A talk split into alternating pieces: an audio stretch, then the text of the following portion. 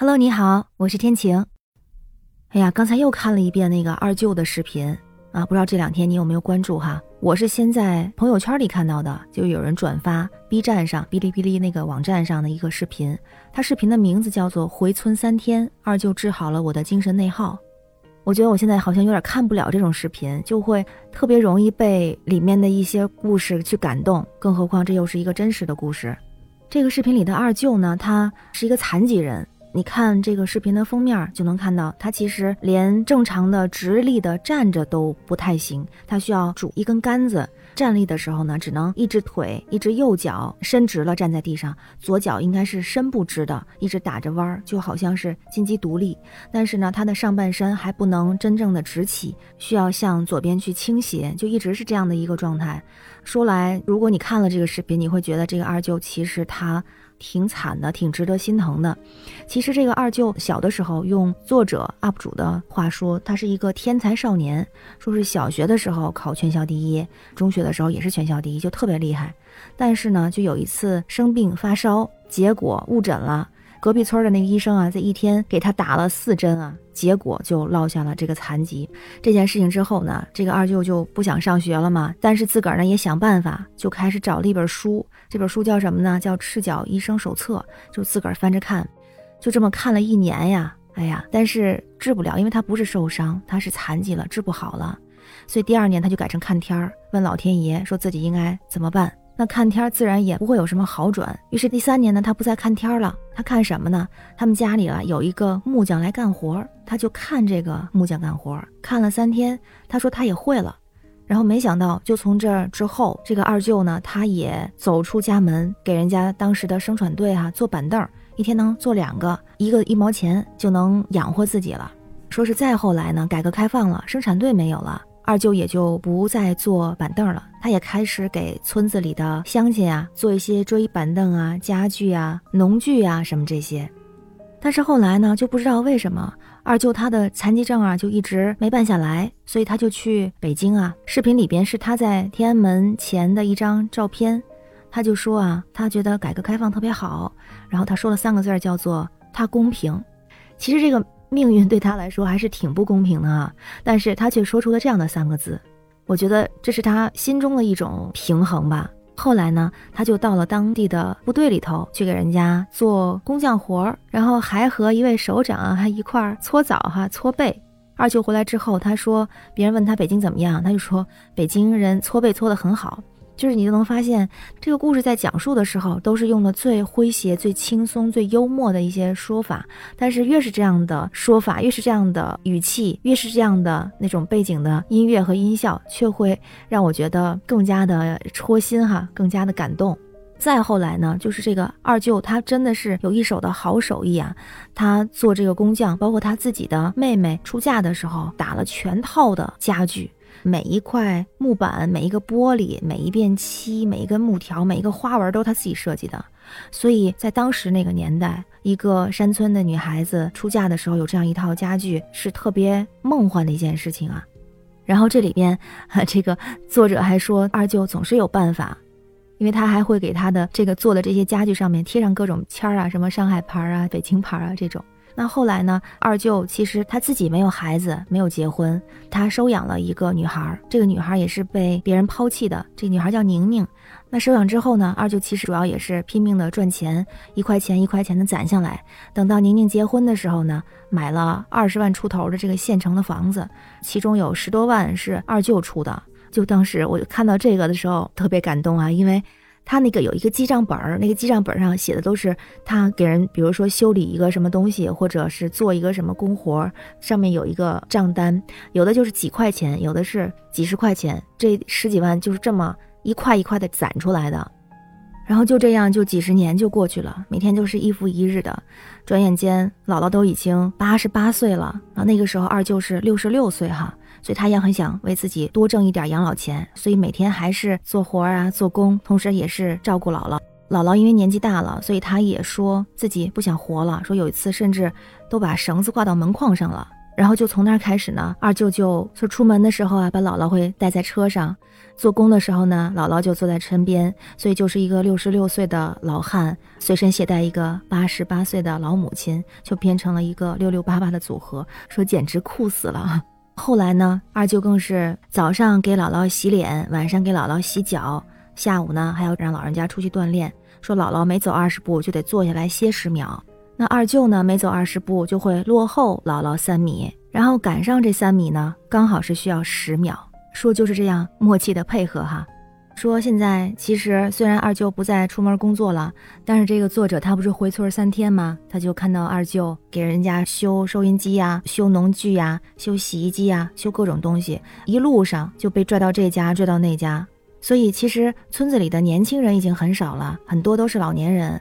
二舅在村子里就成了一个宝贝哈，大家都去求助他，而且呢，还有人去找他算命哈，去问一些阴阳。那二舅自个儿呢，还也成了小小的这个算命先生啊。就是他不但照顾自己，照顾自己的老母亲，他还会照顾村子里的人。二舅还说对得起家人，对得起来人间一趟。这个故事我看完之后真的是太感动了，看了几遍。它其实让我想到了我之前看过的一个文章，那个文章我当时看的时候其实没有太大的感觉，大概的意思是说说什么样的人能够把一手烂牌打成王炸。他会说很多人都觉得自己手上的牌是烂牌，其实后来想想这都是心态的问题。但是我看了这个视频之后，我才真的觉得二舅他手里，特别是因为严重的那个事故，他落下了终身的残疾，这确实算是一手烂牌了。用这个博主的话来说哈，如果二舅当年真的可以一切都正常，没有小时候的那次事故，可以参加后面的高考啊，他一定能够考上大学。也许现在是公务人员，是工程师，已经可以退休养老，拿着养老金，可以悠哉悠哉的在家里写大字儿、养养花、种种菜。但是命运就是这样的，所以他就让我想到了那篇文章哈。那篇文章，我现在回想起来，他提到了说是能够把烂牌打成王炸的人，一般来说有三个点。第一个点就是他能够非常坚定的去专注他的目标。我想二舅的生活里面，他的目标首先是他想把生活过好，明天变得好是他的一个目标。当他有了收养的女儿之后呢，他应该就是赚钱。所以他就把时间花在去赚钱养家、给女儿攒嫁妆这件事情上，这是他明确的一个生活的目标。他也坚定的为他的目标一直不停的每一天都去努力。然后说到第二个特征呢，就是愿意化敌为友。嗯，在这个故事里边。我想二舅他一定是一个对别人都非常友好，也喜欢交朋友的人，不然为什么他去生产队的时候，他去部队里面给人家干活的时候，人家对他都这么好呢？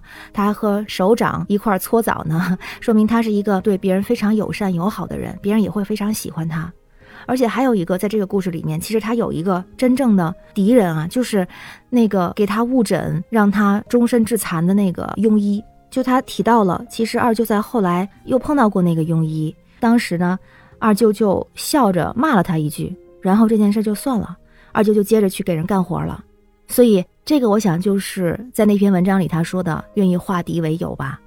然后文章里提到的第三个特点就是懂得心理补偿，说是人的状态就像是一个天平，分成左边和右边，左边它是有心理补偿功能，右边呢就是我们消极的情绪和压力。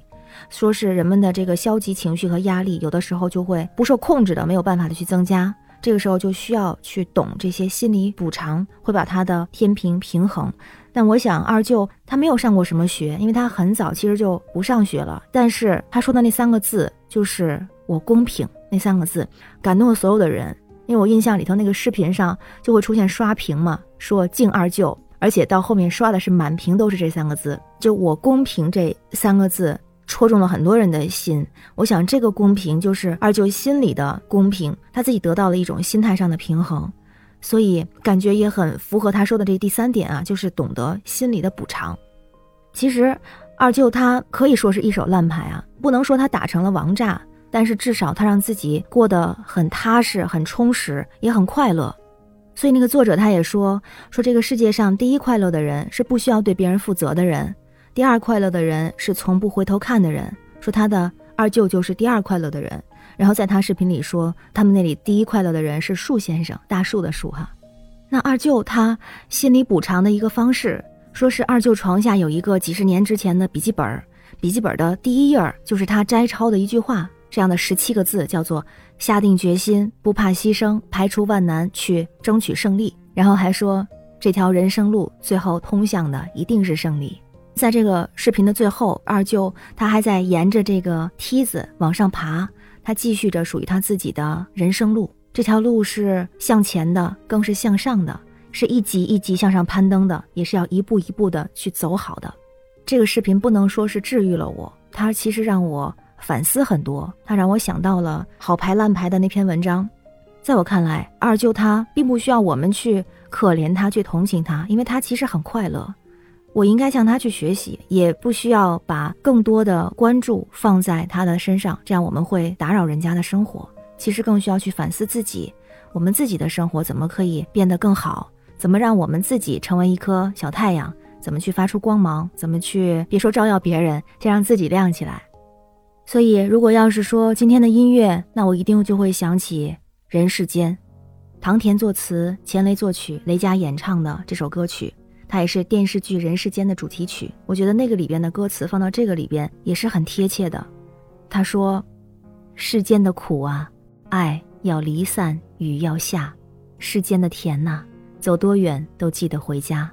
平凡的我们撑起屋檐之下一方烟火，不管人世间多少沧桑变化。还是作为一个音乐爱好者和业余学习的人来说，我也非常喜欢，也会唱两句这首歌，做一个简单的背景声音。命运的站台。悲欢离合都是刹那，人像雪花一样飞很高又融化。